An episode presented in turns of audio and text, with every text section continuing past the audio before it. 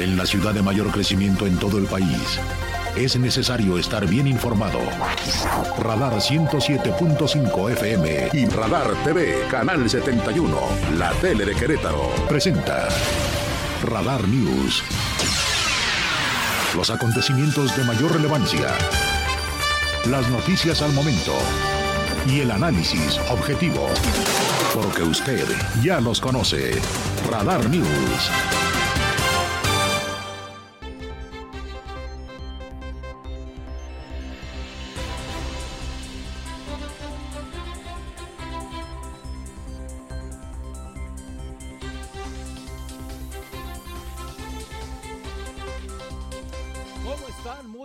Tardes, qué gusto saludarle en una nueva emisión de Radar News.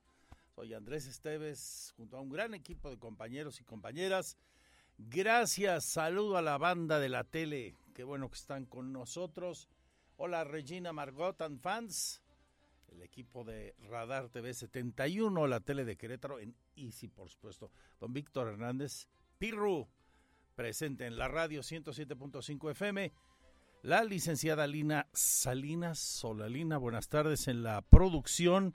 Y además tenemos a Moy en la asistencia de producción, por ahí te saludo también, y a don JJ Arriola en la coordinación de noticias, y ellas y ellos, mis compañeros y compañeras reporteras, en el lugar de la información para llevarles todo lo que usted debe conocer hoy y con la fuerza de la verdad como le gusta. Y lo de hoy, aquí no hay refritos, ya sabe. Estamos además en las redes sociales de Radar, cada que vamos a la pausa se la recuerdo. Y en el WhatsApp, por ejemplo, 442-592-1075. Mi Twitter o ex, como usted prefiera, la nueva red social, arroba Andrés Esteves MX. Andrés Esteves MX también en la comunidad de Instagram. Síguenos, se pone bueno. Fanpage puede ser Magazine TV o bien Andrés Esteves MX, andresesteves.mx es la página con las noticias también y canal en streaming las 24 horas o a la carta en YouTube Magazine TV Querétaro. Vamos a la portada hoy muy interesante como cada día. Se abrió una queja de oficio por parte de la Defensoría de los Derechos Humanos por el caso de la primaria Vicente Riva Palacio. Recuerdan ustedes, el 30 de noviembre hubo una denuncia de tocamientos, abuso sexual por, entre compañeros, un chico de quinto a un niño de tercero. Eh, no se hizo nada de acuerdo a los quejosos padres de familia y ayer tuvieron una manifestación y pidieron la por lo pronto, destitución, investigación, separación del cargo de la directora. Ayer ya fue la UCB a atender el asunto, después de más de dos meses. Y Derechos Humanos dice que hay en este momento ya una queja de oficio en marcha. Es el ombudsperson Javier Rascado. Sí, ahí concretamente, al nosotros tener conocimiento por medio de los medios de comunicación, pues finalmente se, se, abrió la queja de oficio y estaremos este, buscando finalmente a las personas para poder realizar nuestra investigación y allegarnos de todos los elementos. ¿Bajo qué figura? ¿Por omisión por parte de la UCB? O en este, sí, en este momento concretamente se inicia, derivado de, los, de las menciones que se hacen y ya iremos eh, precisando. Creo que en este caso lo más importante es que primero se inicie, allá nosotros tener elementos para solicitar los informes y poder uh, iniciar las indagatorias. Gracias a don Javier por escucharnos. Aquí tuvimos esa información ayer desde el lugar de la noticia. Siguen las pláticas entre la Universidad de Querétaro y la CEA, las negociaciones para establecer una tarifa por el cobro de servicio de agua potable. Eh, recordemos que hay un adeudo, dice la universidad, de 24 millones de pesos que se están negociando con la Comisión Estatal del Agua. Habla la nueva rectora, la doctora Silvia Amaya.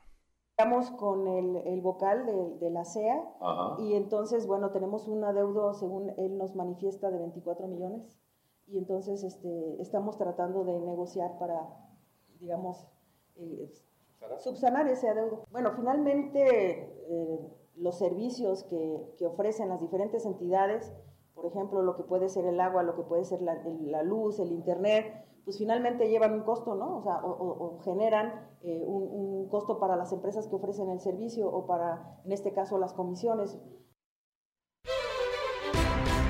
Anuncia el gobierno del estado la instalación de estaciones de carga para autos eléctricos. Es el titular de la agencia de, eh, de la agencia estatal de energía, esta que se creó en la administración de Curi habla el titular Mauricio Reyes Caracheo. En este, en este estamos hablando de alrededor de un millón y medio de pesos. Acuérdense que los equipos los está donando una marca Tesla y nosotros nada más haremos las obras necesarias para la instalación.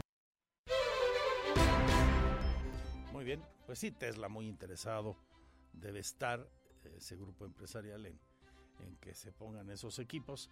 Ellos son de los líderes mundiales en la venta de autos eléctricos eh, en este planeta nuestro de cada día. Van a estar las primeras, le cuento, en el Gómez Morín, en el Auditorio Arteaga, en el Centro de Congresos, en el Auditorio José Ortiz de Domínguez, en la zona de estacionamiento también del Parque Querétaro 2000 y en la UNAC, Universidad Nacional Aeronáutica, y en la Universidad Politécnica del Estado de Querétaro. Ahí van a colocar los primeros siete centros de carga. De política y políticos sigue muy tenso el ambiente al interior de Movimiento Ciudadano. Otra vez hay quejas de inequidad en el proceso interno en favor de pues quien ya trae el visto bueno del dueño del partido, Dante Delgado, para que sea candidata a la presidencia municipal, la todavía diputada federal, expanista ahora, Paulina Aguado.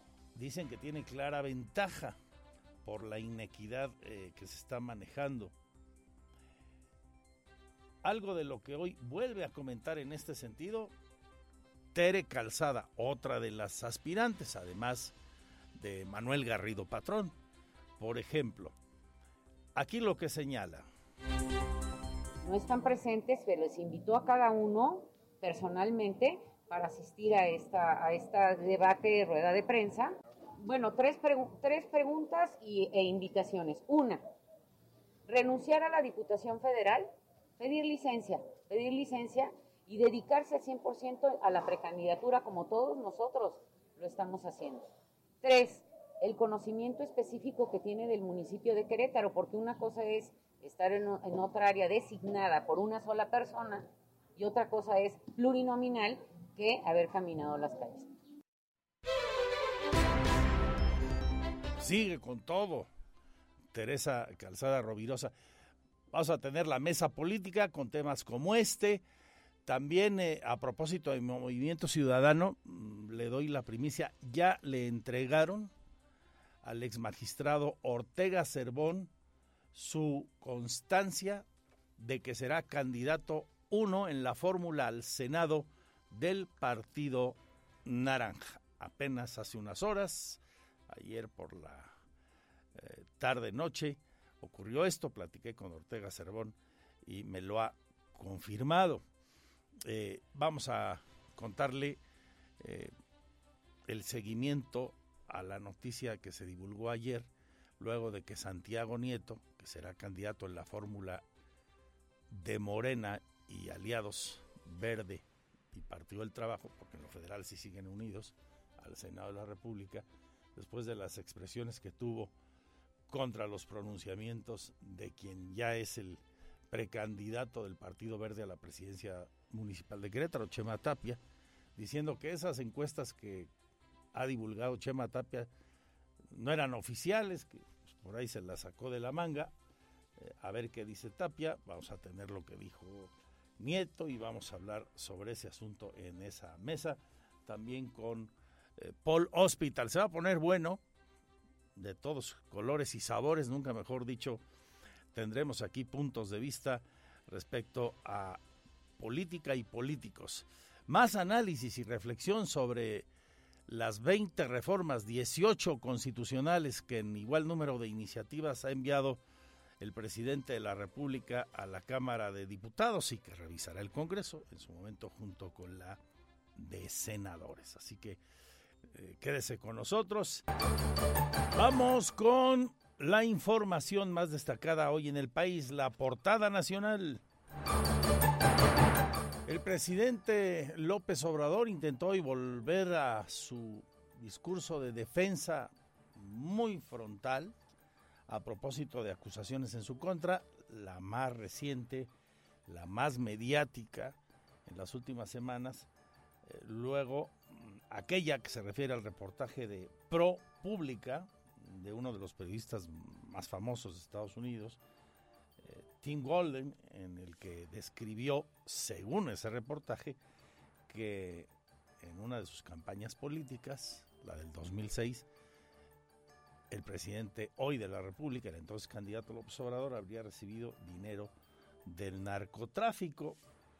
Dice que esto le hace lo que el viento a Juárez. Y explicó por qué. Lo que ya no se puede es hacer una denuncia sin prueba, porque pues eso eh, nos permite ejercer nuestro derecho de réplica. Entonces, cuando se lanzan este periodista famoso, ¿no? Mentiroso, calumniador, que tiene hasta dos premios este, internacionales, este, se lanza, ¿no? Con un reportaje sin pruebas, pero además de pura casualidad en estos momentos. ¿Y qué nos hizo? Lo que el viento a Juárez. Y le metieron, pero bastante, 170 millones de menciones en un mensaje que este, promovieron desde Argentina, Holanda, 170 millones con la leyenda presidente narco, AMLO.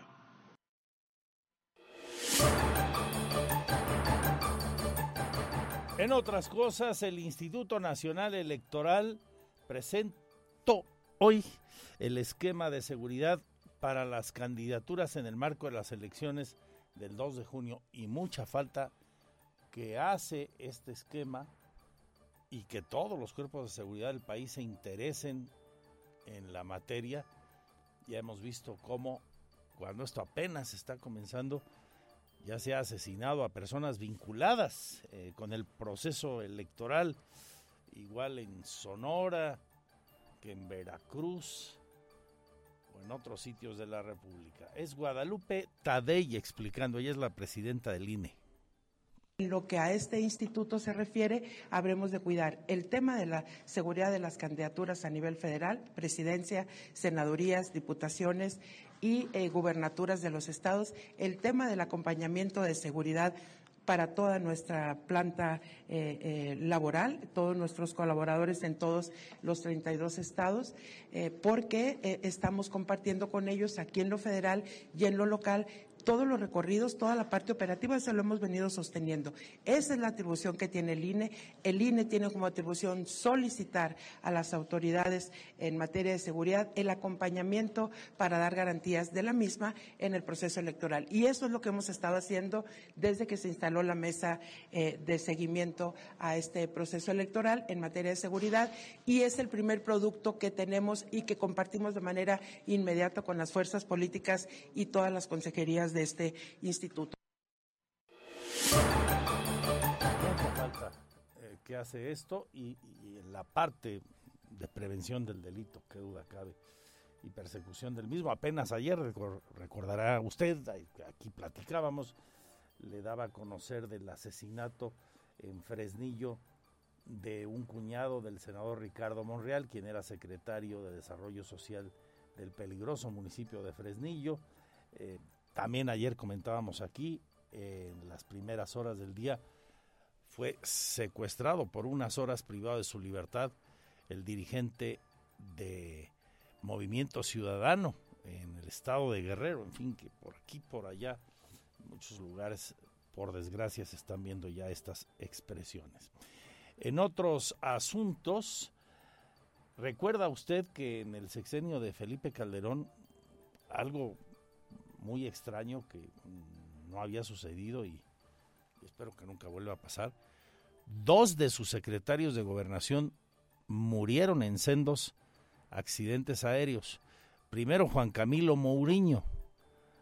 Eh, se dijo entonces que se tomó atribuciones que no le correspondían y en un jet eh, en el que volaba rumbo a la Ciudad de México, él habría tomado el mando y fue a caer allá por ferrocarril de Cuernavaca, cerca de eh, las principales vialidades de Polanco. Y luego cayó José Francisco Blake Mora. Él cayó de un helicóptero en noviembre del 2011. Traigo esto a cuento porque un tribunal, un tribunal federal acaba de condenar a la Sedena, a la Secretaría de la Defensa, a indemnizar a los deudos de José Francisco Blake Mora, la Sala Superior del Tribunal Federal de Justicia Administrativa, declaró fundada la reclamación por responsabilidad patrimonial del Estado. El magistrado del caso dijo que los deudos de Blake ya habían recibido una indemnización y que debía descontarse esta cantidad del pago correspondiente eh, sentenciado por daño moral. Eh, sentencias para gastos funerarios y otras eh, determinaciones que en su momento arrojó la autoridad judicial y que hoy complementa. Y en más noticias, como se esperaba, el Banco de México contiene recortes a las, a las tasas de interés a pesar de que se prevé una mayor inflación para los próximos meses, decide por séptima vez consecutiva mantener la tasa de referencia en 11.25%, a pesar del panorama inflacionario incierto, que es una tasa récord y no deja de ser carísima. Cuidado con gastar dinero en eh, tasas tan locas, tan de agio como las de los bancos en sus tarjetas de crédito, ¿eh? porque a pesar de que se está conteniendo la tasa un 11.25, es un máximo en tasas de interés en más de un año. Una con 35 minutos ya, no se vaya. Esta es la segunda de Radar News. Vamos con política y políticos y mucho más. Se va a poner muy buena, como siempre aquí.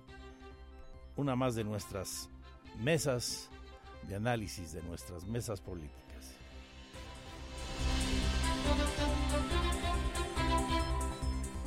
Porque siempre estamos cerca de ti.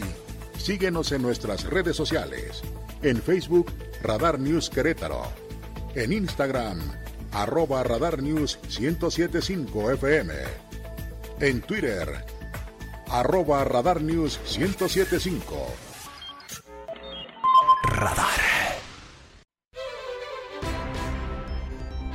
La una y 41 minutos, vamos a la mesa política y vamos a escuchar voces diversas, voces eh, de gente que milita en partidos, de gente que es analista de la información, de ustedes que nos alimentan de forma muy más que importante con, sus comentarios a través de las redes sociales de Radar, que acabamos de escuchar a la pausa, o por ejemplo en mi ex o Twitter, como usted le quiera decir, arroba Andrés o en la en Instagram también, Andrés Esteves MX. De las primeras, de las voces ciudadanas, si bien hace tiempo militó en la izquierda queretana, llegó a ser candidato a la presidencia municipal, hoy alejado ya de los partidos, el joven Gonzalo Vargas Reyes. Gonzalo, ¿cómo estás? Bienvenido Andrés, a la radio y a la tele de Radar. Muchísimas gracias, Andrés. Me da mucho gusto saludarte nuevamente, saludar aquí a todo tu auditorio y pues por supuesto aquí estamos a la orden, con mucho gusto para participar. ¿Cómo ves eh, en lo particular y cómo ve el Frente Cívico Nacional capítulo Querétaro al que pertenece ahora? Es una organización ciudadana. El momento político que estamos viviendo eh, y pues el gran tema entre los temas eh, las 20 iniciativas para reforma a la Constitución 18 que ha presentado Andrés Manuel López Obrador. Pues mira, son varios temas los que tenemos que ir planteando, Andrés, pero compartirte que desde el Frente Cívico Nacional, que es una organización ciudadana eh, que emerge desde la sociedad civil, pues vemos los tiempos también con mucha esperanza, que es una buena oportunidad para organizarnos, para plantar que la ciudadanía tiene agencia, que podemos actuar con voz propia y que hoy estamos dispuestos a poder organizarnos y poder generar estos procesos que nos ayuden a revalorizar, reivindicar y sobre todo para poder empoderar los procesos democráticos, que esto es fundamental, Andrés. Una de las cuestiones que vemos con mucha claridad, por ejemplo, con este paquete de, reformas constitucionales, es que se viene a ratificar lo que bien sabemos y reconocemos que está en riesgo en el próximo proceso electoral, Andrés, que no es una batalla ideológica, no es una batalla entre partidos políticos, es el desafío que tenemos los que discutimos o los que dialogamos a propósito de la democracia y los que están intentando construir un modelo autoritario para poder generar política en el país. Y ante eso, pues la ciudadanía ha, ha despertado, Andrés, ha emergido el 26 de febrero del año pasado grandes movilizaciones, el 13 de noviembre también. Y bueno, pues ahora el 18 de febrero estamos convocando para esta marcha por nuestra democracia. El punto de encuentro es en la Alameda, será a las 10 de la mañana, aquí en Querétaro, y el punto de llegada es Plaza de Armas.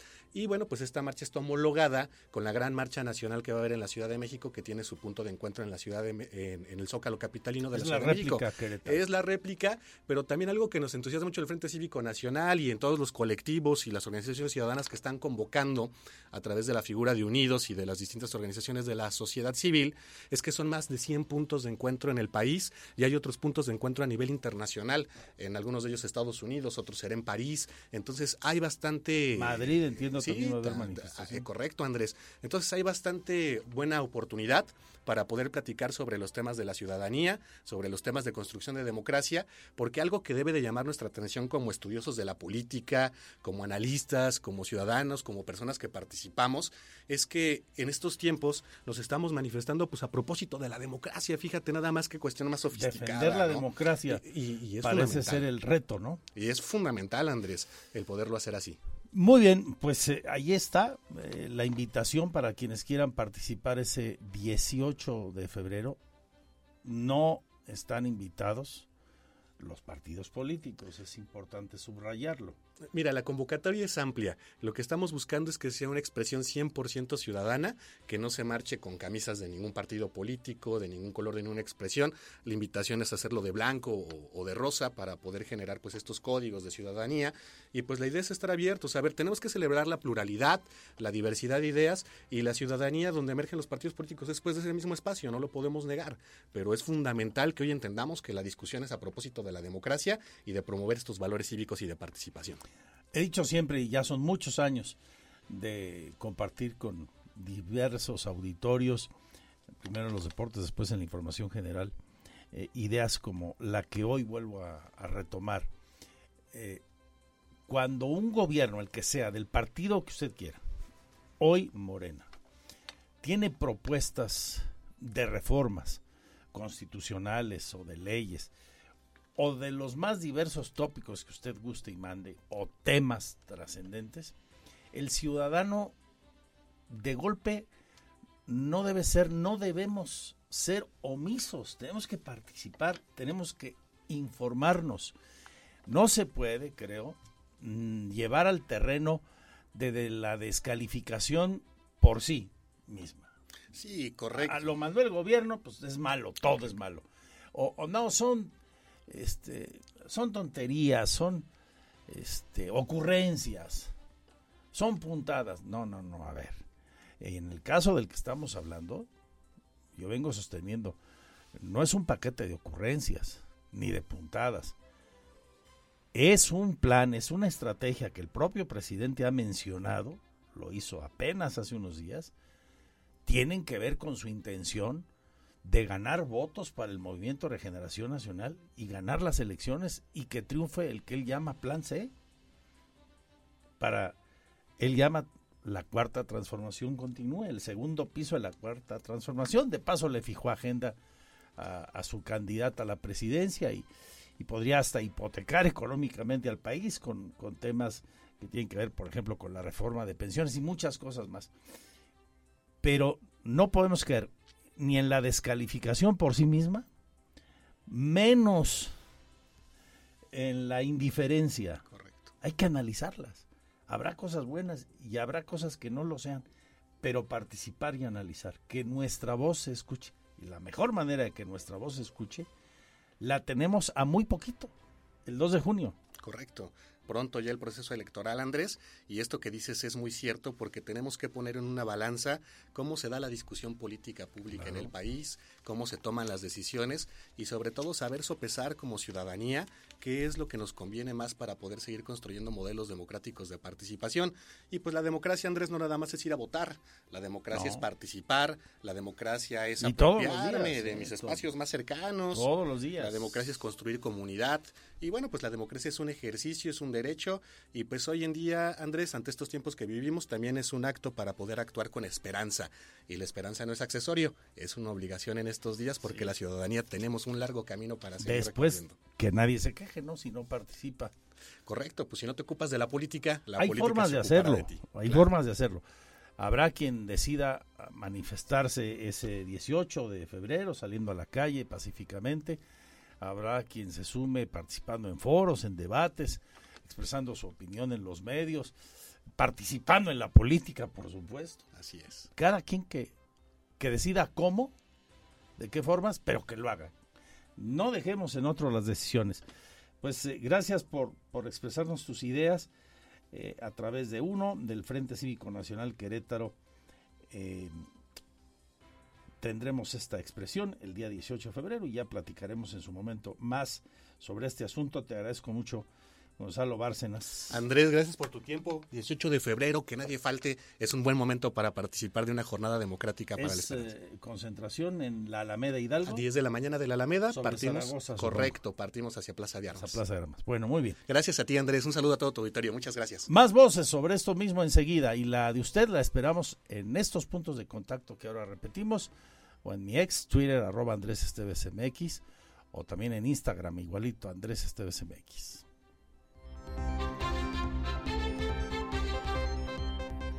Seguimos en nuestra segunda mesa política de la semana. Hoy que es jueves, después de escuchar eh, voces ciudadanas, saludo a don Paul Hospital. Paul, ¿cómo estás? Encantado de la vida de estar aquí. Muy buenas tardes, como todos los jueves, así. ¿Usted? De lejecitos que no nos ven en la tele, pero me escuchan mormado. Sí. Mejor así de lejecitos, Ya, ya me mostró toda clase de análisis de laboratorios clínicos. No trae de nada. Que al menos no es COVID ni influenza, pero pues es que luego los niños en la guardería llevan eh, todo tipo de virus a la casa. Yo estoy muy molesto contigo. Siempre hay un audio. Dicen ahora, siempre hay un tweet. Usted dijo aquí en el análisis que Toño Macías iba a ganar el Distrito Federal 1 y eso no va a pasar ya no le eche más leña al fuego. Eso no va a pasar, señor Hospital. Efectivamente. Aquí, porque además... Y no sé si porque le vaya a ganar Morena. No, no, no, no. Pero de ser candidato pues, ganaría. No va a ser ni candidato.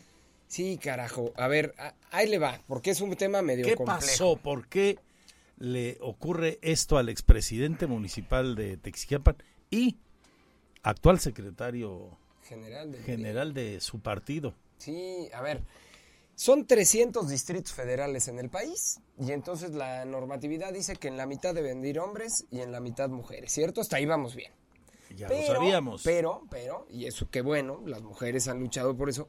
De repente resulta que mandaban a los distritos menos competitivos a las mujeres y a donde más se iba a ganar a los hombres, ¿no? Las Juanitas. Y entonces dijeron, se acabó. Y entonces se crearon ahora eh, bloques de competitividad: 100, 100 y 100 100 que se pueden ganar, o es altamente probable, 100 que están competidos y 100 que, digamos, sería muy difícil ganarlos. La alianza PRI-PAN-PRD a nivel nacional iba en 247 distritos, la alianza PRI-PAN-PRD. Y hace un par de semanas se amplió la alianza a 296, o sea, prácticamente todos. Todos menos cuatro. Al ampliarse tanto la alianza, se cambiaron los bloques de competitividad, porque ahora sumas al PRI, al PAN, al PRD. Y en este cambio, me explican, salieron volando seis vatos en el país. Y uno de esos seis, pues fue mi compadre, Toño. Entonces, pues sí, efectivamente aquí. Como en su en momento. este micrófono yo dije que iba a ganar. Pero bueno, si no va a competir, no va, pues, no va a perder tampoco. No va a perder y- Oye, y, tendrá que ser mujer. Como lo volaron a usted también. Así pasa, así pasa luego. Este, pero Y es usted vocero nacional del PRI. O sea, no es usted cualquier este personaje ahí en el revolucionario institucional. Pues sí, soy cualquier personaje, pero bueno, luego le dan cargos así también a cualquier personaje, ¿no? Y eso me ¿Como permite quién? estar aquí ¿Como con quién? usted, como yo. Ah, estar ah, usted aquí platicando. hablando de alguien. Pero eso fue lo que pasó, es un tema de paridad, es un tema de ¿Y que se quién- tienen que ajustar ¿Y a las quién van a llevar ahí? Porque lo que, lo que sí permanece, por lo que supimos cuando esto se dio hace unos días, es que eh, en la alianza, en el acuerdo de la alianza, para decirlo en términos coloquiales, ese distrito sí le corresponde al PRI designar. Sí, es correcto. Pues trasciende, ¿verdad? Falta, faltaría ver naturalmente que se abra de nuevo un proceso, se, se registren y todo, pero trascienden buenos perfiles. Ese distrito particularmente son cuatro grandes municipios que lo nutren, digamos, que es Tequisquiapan, Ezequiel Montes, Cadereyta y Colón. Y bueno, pues por ahí trasciende que pudiera ser. Sí, pero digamos, en estos cuatro está la mayor población. Y Ah, de bueno, ahí en hasta términos de población sí, luego viene Jalpan, que pues no está es- mal en población, Pinal, ¿eh? Y Pinal, que están casi igual, Jalpan Pinal, y ya los demás, ¿no? Que lo complementan, Arroyo Seco, San Joaquín, Tolimán, Peñamiller, etcétera. Landa. Eh, trasciende, ¿verdad? Yo no soy quien para contarlo, pero aprovechado que nada más estamos usted y yo y nadie me está escuchando. Aquí en cortito. Trasciende que puede ser una expresidenta municipal de Ezequiel Montes, joven. eh, creo que se llama Lucy, se apellida Quintanar, pero no Por me haga mucho Lucy caso. Quintanar. No mucho No, pues, caso. anótenla. Pero hay buenos cuadros en todo el distrito, ¿eh? La verdad es que el PRI ha tenido la oportunidad de gobernar ahí en esos 11 municipios que componen el distrito. ¿Te acuerdas cómo se denominaba ese distrito antes? ¿Cómo? El del voto verde. ¿El voto verde? Era el distrito del voto verde, el voto de los serranos, Ah, el sí, voto sí. de los campesinos. Y sigue siendo, ¿eh? Predominantemente agrícola. Eh, El tema del Sí, campo... pero ya no es voto verde. No, Allá no, no, no, no. han ganado absolutamente nada en los últimos años. Muy poquitas cosas. Nada, nunca, días, nunca, jamás. Ganaron Colón. Ahí está Colón. Texquiapan se quedó a nada. Toño Macías de ganarle a Toño Mejía, por ejemplo. En Ezequiel Montes también. Usted quiere mucho a Toño. Macías, porque por lo que veo. Mucho. Se quedó a poco de ganarle a Toño Macías. ¿A 700 Toño votos? Mejía? Pues sí, 700. pero 700 votos en Tequisquiapan, que además fue el municipio que tuvo más candidatos del estado. Sí, sí, pues sí, es un canijo. chorro. No, y la diferencia entre el primer y cuarto lugar, digamos, fue muy Fue poca. nada, o sea, estuvo bastante disperso el voto y pinta para... Vamos a hablar de las reformas del presidente, ¿le También. parece? Después Ya- de la pausa. Son las dos. la. Son las dos.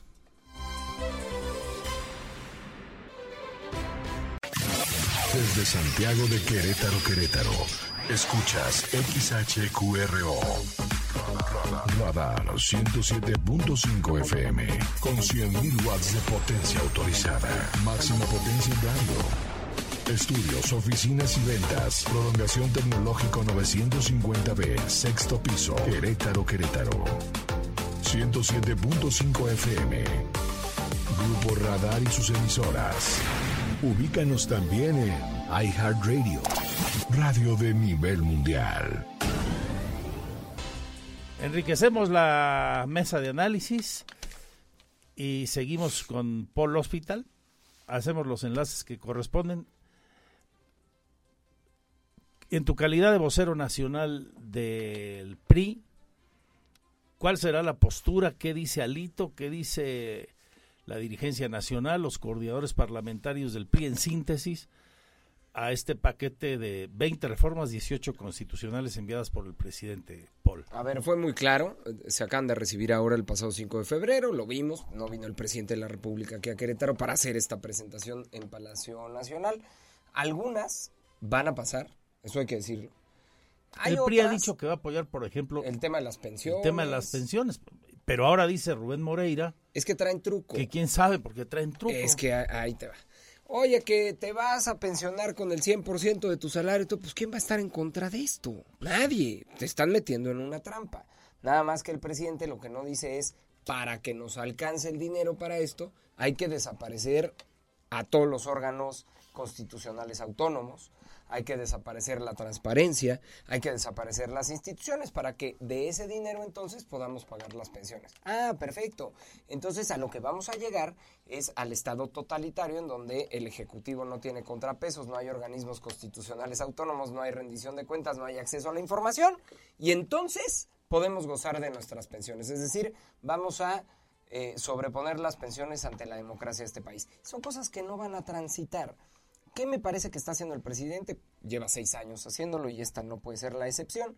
Aprovechando la intercampaña, entre las precampañas y las campañas, que había un vacío de comunicación para llenar la agenda pública. Porque si para algo es bueno es para la comunicación política. Eso está haciendo. Muy hábil. Y, es y- un y plan. se quitó la máscara Es un plan perfectamente estructurado para ganar el debate. de comunicación. Absolutamente.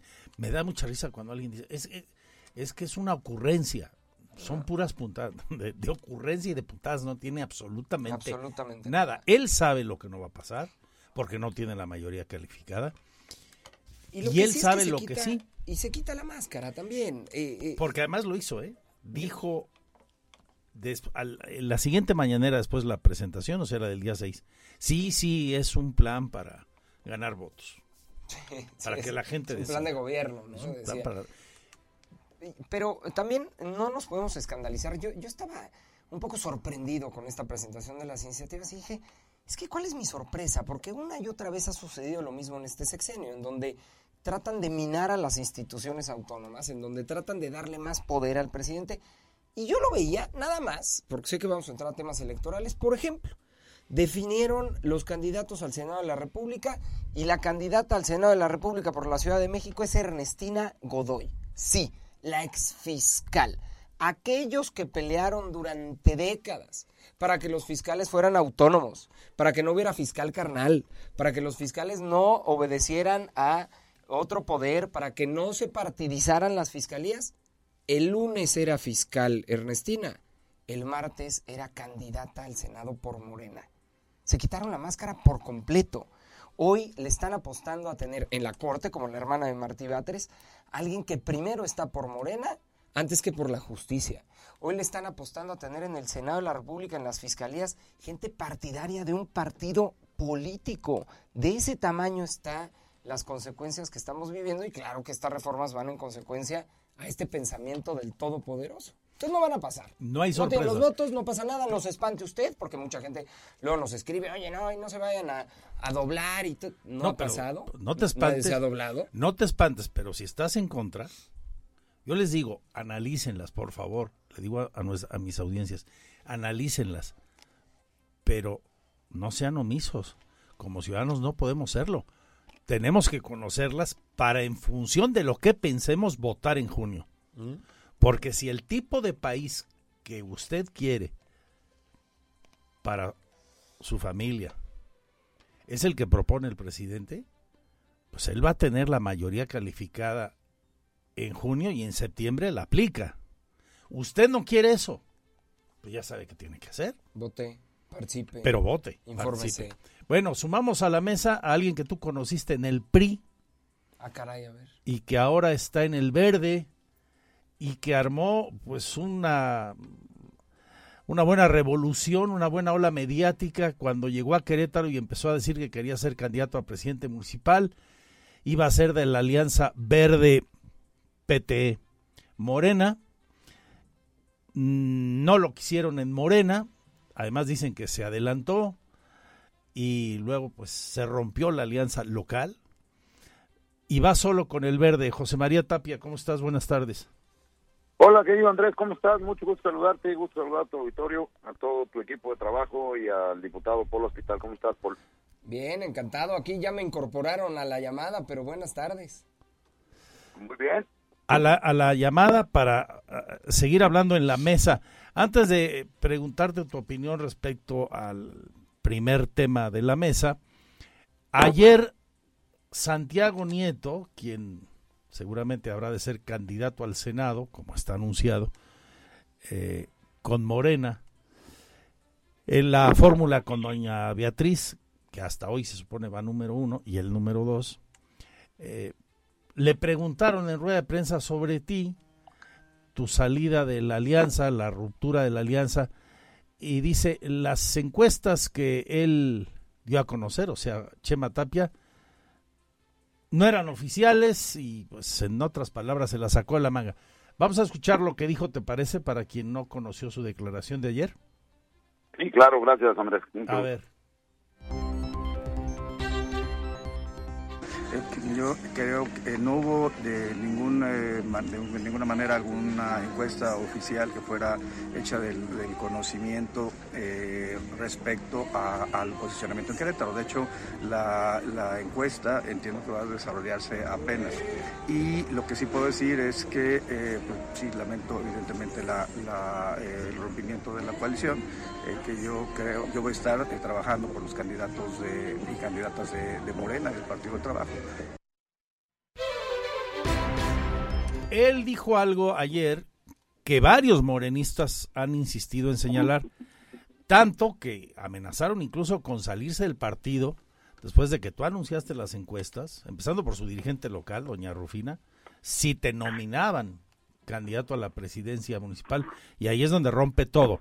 ¿Son balines o no son balines esas encuestas, esas siete que dices ganaste todas, Chema? Mira, ver, Andrés, qué, qué gusto me da que el doctor Santiago Nieto, que también me, me, me, me, apuro a recordarle que también es candidato del Partido Verde, que tampoco, que no solamente es de Morena y del PT, sino también es del, Partido Verde. Y qué gusto me da que un doctor en Derecho Electoral y que ha sido funcionario electoral en tanto en las salas de jurisdiccionales electorales como en la Fiscalía Especializada de Derechos Electorales hable del tema. Y te voy a explicar por qué porque él no estuvo en esas mesas. El doctor lo único que está manifestando es el desconocimiento de las decisiones que se tomaron a, través de las dirigencias nacionales. No me está desmintiendo a mí, está desmintiendo a la secretaria general del Movimiento Regeneración Nacional, Arturo Escobar, el representante del Partido Verde a nivel nacional, que estuvo en la mesa, al diputado Reginaldo Sandoval como representante del PT, yo creo que al doctor lo desinformaron o fue una declaración muy desafortunada o, muy a bote pronto porque pues ya no estuvo en las mesas, no las di a conocer yo, las dio a conocer la senadora Citlali Hernández, no una, fueron cinco reuniones en las donde se presentaron todas las encuestas y que pues aquí, déjame decirte una cosa, mentiroso nunca he sido, siempre he dado la cara y siempre he dicho de cosas de frente y no me desmiente a mí, desmiente a su propio partido. Pero lo más grave de todo es que dice que no va a apoyar a los candidatos del verde pues si no le sirven los votos del verde al doctor, pues que nos los diga de una vez, porque él también es parte de la coalición federal, juntos sigamos haciendo historia, y el Partido Verde, si bien recuerdan, estuvo siglado como parte de la fórmula del Senado, y el Partido Verde sí reconoció que el doctor ganó la encuesta y no objetamos en ningún momento su, su designación. ¿Realmente será que no sabe el resultado de las encuestas o se la está ocultando a los aspirantes que él quiere promover para ser contendientes a Morena por parte en, aquí en la, alcaldía capitalina. ¿Y a quién quiere promover, según tú? No, pues e, eso yo quisiera que se lo preguntaran a él, porque pues unas veces, unas veces fotografía con Armando Rivera, otras veces con Arturo Maximiliano, trajo mucho tiempo a Paloma como su fórmula al Senado, y la verdad es que pues yo soy de territorio, Andrés, y, la verdad, y, te lo puede decir alguien que me conoce hace muchos años, que desgraciadamente no compartimos ahora la misma visión como el diputado hospital, pero a mí no me gusta la política de escritorio, a mí me gusta la política de calle y salir a conquistar votos. Una cosa es la campaña y otra cosa es la elección, y creo que la elección, tanto en las internas de Morena se las gané, y se las voy a ganar el 2 de junio, que es la única encuesta que realmente me va a importar. Gracias, eh, Chema, por eh, dar tu punto de vista. Ya escuchamos los dos recuperando ese audio del doctor Nieto y tu punto de vista. Te mando un abrazo a la distancia, muy amable. Muchas gracias, muy, muy amable por tomarme la llamada y muchas gracias por, por hacer estas aclaraciones, Andrés. Muchas gracias a todo tu auditorio y gracias a todo tu equipo técnico que siempre es muy eficaz y eficiente. Muchas gracias. Por el hospital. En todos lados se cuecen habas. Pues yo nada más como el gran periodista que seguramente muchos recuerdan, Jorge Garralda, que decía, un consejo, ¿sabe qué? No se deje. Así para Chema Tapia, que no se deje. Oye, te invitan a una fiesta y te dicen, te vamos a invitar y estas son las reglas del juego. Entonces, si tú cumples con las reglas del juego, puedes entrar a la fiesta. Ah, va, Simón. Y resulta que cumples, según dice él, en estas mesas nacionales, y cumples con creces. y te dicen, no, pues ya no puedes participar en el juego. Y además, si participas en las reglas que yo puse, yo me salgo o yo vuelo el balón, que fue lo que dijo Rufina, ¿no? Que renunciaría ella y su grupo político a Morena. Entonces, pues, ¿para qué me invitas a jugar si al final no vas a respetar el resultado? ¿no? Sería mi conclusión si es que fuera cierto que ganó las encuestas como él lo sostiene. Como él sostiene. Pues, entonces, ¿para qué me invitas? O sea, yo Partido Verde me refiero. ¿Para qué me invitas a jugar? No, entra en, este, en el rejuego de si, si las ganó o no. Dice, no hubo encuestas oficiales. Esas apenas se van a hacer. Y, y acá se habla de 5, 6, 7 mesas. Dice, este... sí hubo y hubo acuerdo con la dirigencia nacional de Morena. Bueno, el caso es que ahí está. Y a mí me parece que eh, el ingreso de Tapia como candidato solo con el Partido Verde va a poner la disputa entre quien vaya a ser candidato de Morena, Paloma Arce o Arturo Maximiliano García. Por el segundo lugar. Y, este, y, y, tu candidato y del PAN y del PRD, Felifer Macías. ¿Por el segundo lugar dices tú? Claro. ¿No les ves chance? Si entra Chema Tapia a la contienda, se van a estar peleando el segundo lugar.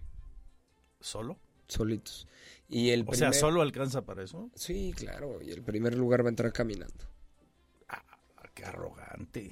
A ver, qué solitos se lo están dividiendo. Te escuchaste como los pristas. Es que te lo voy a decir. De los 80, de voltealo, carro completo. Voltealo en un esquema a nivel nacional. Que el PRI y el PAN no se hubieran puesto de acuerdo y cada quien llevara su candidato. No, ¿Qué pues, iba a suceder? No, bueno, adiós. Se ¿Qué iba, iba a suceder? Se iba sola Claudia Un pleito Sheinbaum. por el segundo lugar. ¿O me equivoco? Porque ya lo vimos hace seis años, ¿eh? Yo me acuerdo cómo nos peleábamos para convencer a la ciudadanía quién era el segundo lugar, quién era el voto útil. Había spots en la tele donde te explicaban hasta con canicas de colores por qué tenías que votar por uno o por otro. ¿Por qué? Porque nos estábamos peleando el segundo lugar. Eso Bueno. les va a pasar aquí en la capital. Se van a pelear el segundo lugar. Bueno, ya diste tu opinión también sobre la reforma constitucional. Ahora mismo le recuerdo los puntos de contacto de Radar, además de mi Twitter, ex, arroba Andrés Esteves MX, o Instagram Andrés Esteves MX. Vamos a escuchar la voz de otro de nuestros analistas, también diputado, solo que el suplente y federal, y panista enseguida. No se vaya, participe con nosotros. Viene Poncho Rodríguez.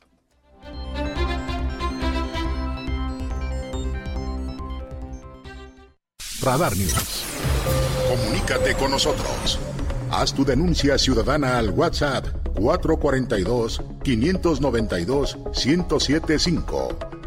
En un momento estamos de regreso. Radar 107.5 FM y Canal 71, la tele de Querétaro. Radar. Retomo y cerramos la mesa con la participación, la colaboración de Poncho Rodríguez y el análisis de las propuestas López Obradoristas.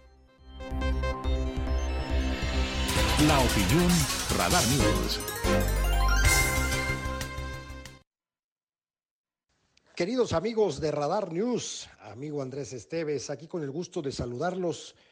Soy José Alfonso Poncho Rodríguez y vamos a hablar un poquito acerca de lo que nos dice el artículo 135 de la Constitución Política de los Estados Unidos Mexicanos.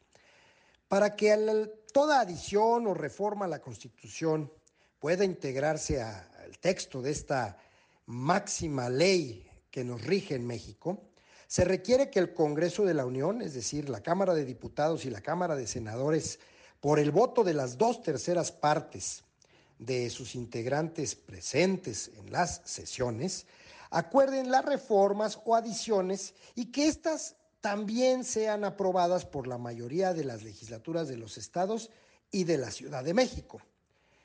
En este orden de ideas, el titular del Ejecutivo Federal ha llevado y traído, como has dado cuenta en este espacio noticioso, pues mm, el argumento de muchas reformas de cara a la época electoral. Entre las que se destacan algunas que son, por sentido común, texto que ya está en, en la propia Constitución, como el reconocimiento de los pueblos indígenas y afromexicanos, y pues la garantía de la pensión para adultos mayores, este, con un aumento que se plantea cada año, etcétera. Lo que no dice es de dónde va a sacar los recursos. Se habla también de becas a estudiantes, se habla de atención médica integral y gratuita a la población, cosas que ya están viviendo a los trabajadores como un derecho garantizable, en fin, prohibición al maltrato animal, etcétera, etcétera, etcétera. Ya están eh, muchas de estas reformas vigentes en el texto constitucional, nada más que lo que se pretende de alguna manera es eh, cambiar el texto para adecuarlo a lo que es la doctrina que inspira a esta cuarta transformación. Se habla de una reducción de eh, senadores y diputados, se habla también de algo pues muy eh, contradictorio a lo que era el titular del Ejecutivo cuando era candidato, y es la integración de la Guardia Nacional a la Secretaría de la Defensa Nacional, propuesta que ya fue rechazada, eh, propuesta de adición, y pues la muy, muy mencionada elección de jueces, magistrados y ministros por voto popular, entre otras. La elección de jueces, magistrados y ministros por voto popular Obviamente que es pues para debilitar eh, eh, la fuerza que tiene la Suprema Corte que ha venido siendo un contrapeso en, en el megapoder presidencial que se está concentrando eh, tanto en el titular del Ejecutivo como en su brazo armado, que es el ejército. Situación muy peligrosa y muy delicada. En este orden de ideas, a mí en lo personal me da tranquilidad saber que, como se ha mencionado, no tiene el titular del Ejecutivo el poder, eh, eh, el control del Senado y de la Cámara de Diputados, no tiene estas dos terceras partes de afinidades entre los legisladores, las reformas no van a pasar. Empero, sí tiene ya un argumento para estar hablando y eh, litigando en medios que la Suprema Corte no es democrática, que la Suprema Corte eh, viola la Constitución, etcétera, etcétera, etcétera. Tanto él en lo personal como las opiniones de sus dos ministras eh, afines eh, ahí en la Corte. ¿Tiene argumento? Ahí lo tiene. ¿Le va a dejar una papa caliente como herencia a la persona que ocupe la presidencia de la República? Sí, el riesgo es latente si se pierde el Congreso de la Unión en la próxima elección, y digo si se pierde para la oposición y la alianza, el riesgo es latente porque ya hay más del 50% más uno de entidades federativas que aprobarían una eventual reforma si es que el Senado y la Cámara de Diputados fueran ganadas por Morena y sus satélites en dos terceras partes. Entonces, bueno, aquí sabe que no va a pasar, pero queda eh, pues ese recuerdito y una tarea muy importante a los electores. ¿Por qué quieren votar? Eso es lo más importante. ¿Por seguir siendo un país democrático o por un país donde nuevamente el presidente sea una especie de virrey o semidios, qué sé yo. En esta tesitura, solo acotando un poco el comentario sobre los jueces y magistrados, eh, no pueden ser susceptibles de elección popular porque el vehículo para acceder a los cargos de elección popular son los partidos políticos. Me quiero imaginar este, jueces y magistrados haciendo campaña y teniendo después que resolver algún asunto donde en conciencia, de acuerdo a su formación política e ideológica, no fueran independientes. ¿Serían acaso jueces imparciales? Uf, los jueces y magistrados y ministros de la Corte deben ser electos por los representantes populares con el sistema que se tiene ahora, a propuesta del Ejecutivo, que tendrá que eh, someter la terna al Senado de la República y y bueno, en las legislaturas de los estados, la elección de jueces por un consejo de la judicatura en algunos casos o qué sé yo, pero nunca a través de partidos políticos en una votación abierta. Dios nos libre. Andrés Esteves, amigos, marchemos de cara al mundo con una sonrisa. Nos vemos la próxima.